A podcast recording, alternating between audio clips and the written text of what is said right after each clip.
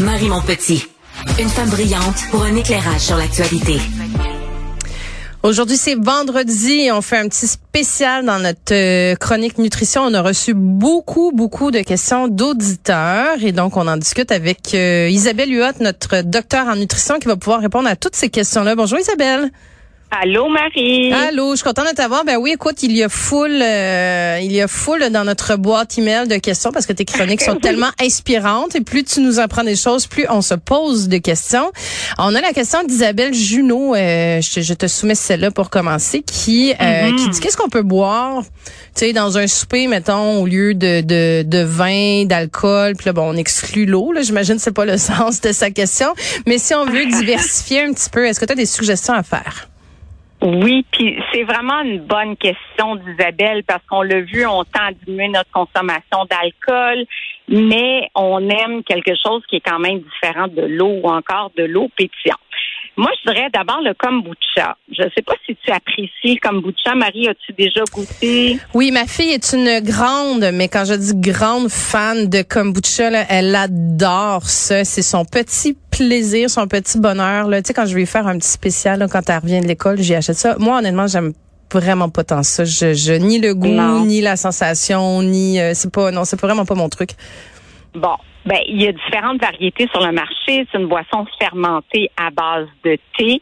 Il y a différents niveaux de sucre. J'ai fait un banc d'essai dans le journal de Montréal euh, sur les différents kombucha parce qu'encore là, on a besoin de sucre pour la fermentation, pour alimenter les levures, les micro-organismes. Puis il y en a qui sont beaucoup plus sucrés que d'autres. Et plus le kombucha va vieillir dans le temps, plus le sucre va diminuer parce que les micro-organismes vont s'en nourrir. Ça va faire chuter la concentration en sucre. Il y a différentes saveurs. C'est pétillant. Il y en a qui aiment ça, il y en a qui aiment pas ça.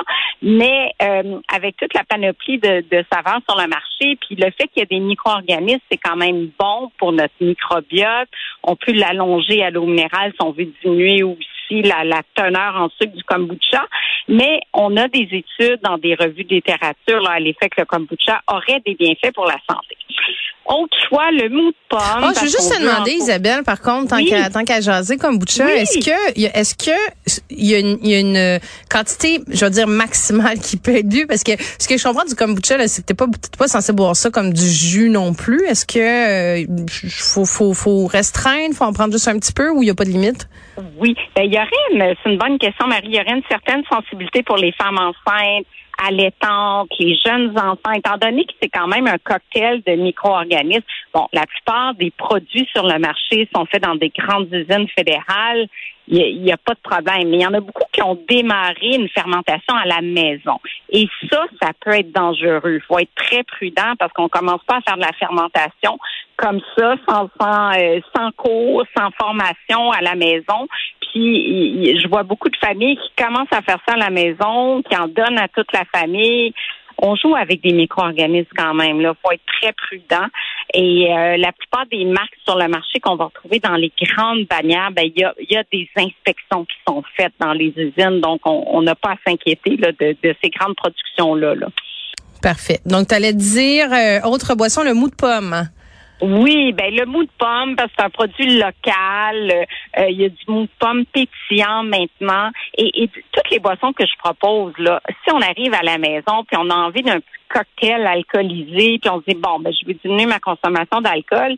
Juste le fait de prendre un beau verre, un verre à cocktail, un verre à vin, euh, déjà on est plus festif, on a l'impression de boire quelque chose de différent, même si c'est de l'eau pétillante avec des tranches d'agrumes ou des agrumes séchés ou euh, des petits des petits glaçons avec des canneberges. Juste le fait que ce soit un beau verre, ça fait en sorte qu'on a une expérience qui est différente. Puis si on prend une flûte à champagne avec un mou de pomme pétillant, bon, on oh, on est presque en champagne, là. Donc, c'est euh, une option qui peut être intéressante. Sinon, j'irais vers le thé glacé maison. Euh, moi, j'adore le thé glacé maison, beaucoup moins sucré que celui du commerce. On peut mettre des tranches de euh, on peut mettre un petit peu de miel ou idéalement nature, on peut mettre des feuilles de menthe, ça fait un petit thé frais, un petit peu à la marocaine. Euh, donc, le, thé glacé maison, pas sucré ou très peu sucré, ben, on peut profiter des vertus vertus du thé pour la santé. Et puis, eh bien, en terminant, ben c'est ça, de jazzer son eau concombre menthe, c'est un cocktail gagnant, des petits cubes, des melons d'eau, trois agrumes également, donc pamplemousse, des oranges sanguines, donc différents agrumes. Ça fait joli, puis ça nous donne envie d'en boire plus aussi.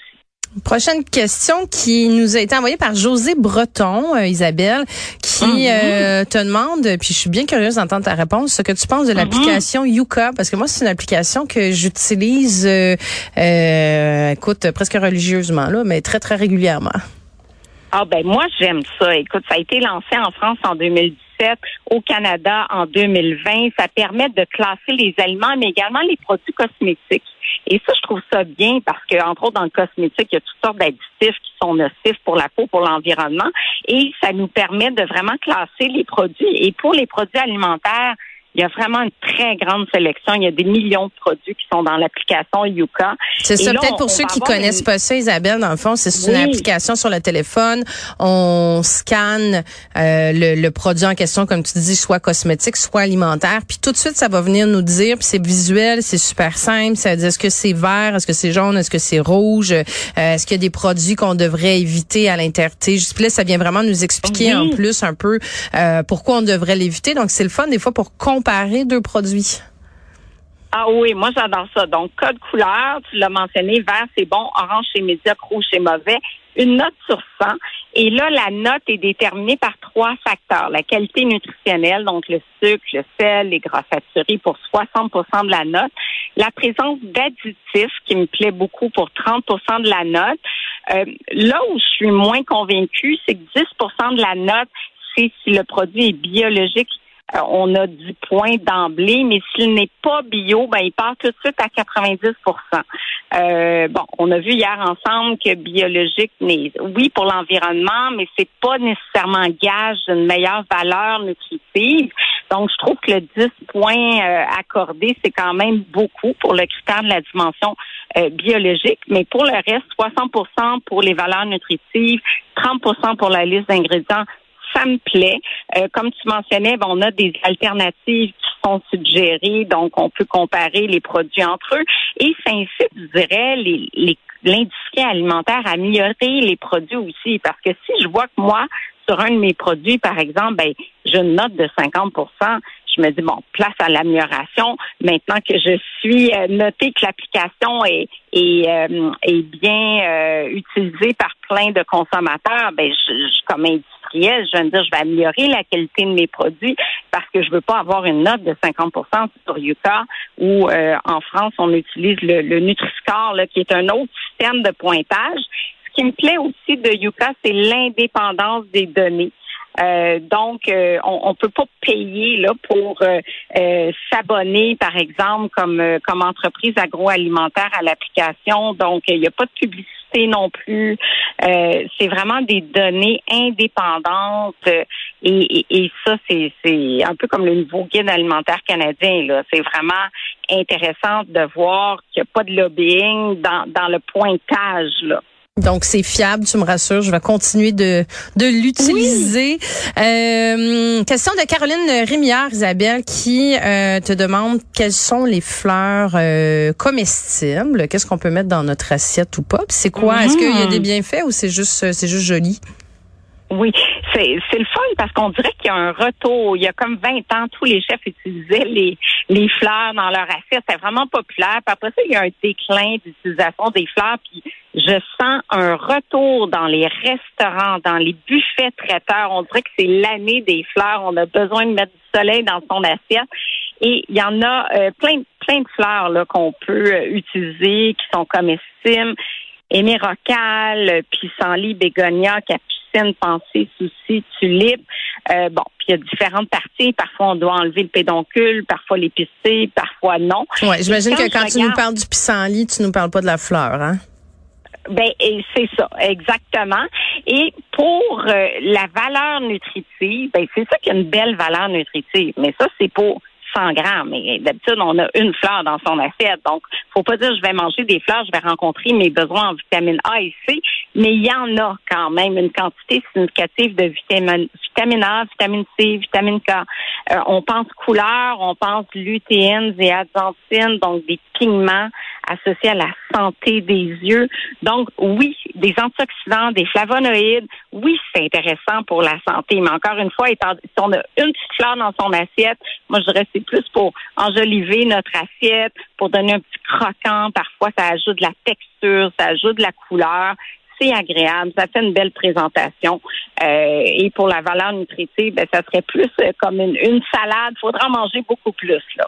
OK, ben écoute, on, on va continuer de répondre aux questions comme ça parce qu'on en reçoit vraiment beaucoup, mais j'en profite pour inviter les, euh, les, auditeurs à continuer de nous en envoyer sur euh, nos différentes euh, plateformes parce que tu es toujours bien généreuse et euh, bien pédagogique dans tes conseils que tu nous donnes. Moi, je prends tellement de notes avec toi depuis le début de, de tes ah, chroniques et j'invite ah. nos auditeurs à aller les réécouter aussi parce que c'est une mine d'or, une mine d'informations spectaculaire pour euh, pour notre santé et le bonheur de nos papilles. Isabelle Huot, ah. docteur en nutrition, je te dis merci encore.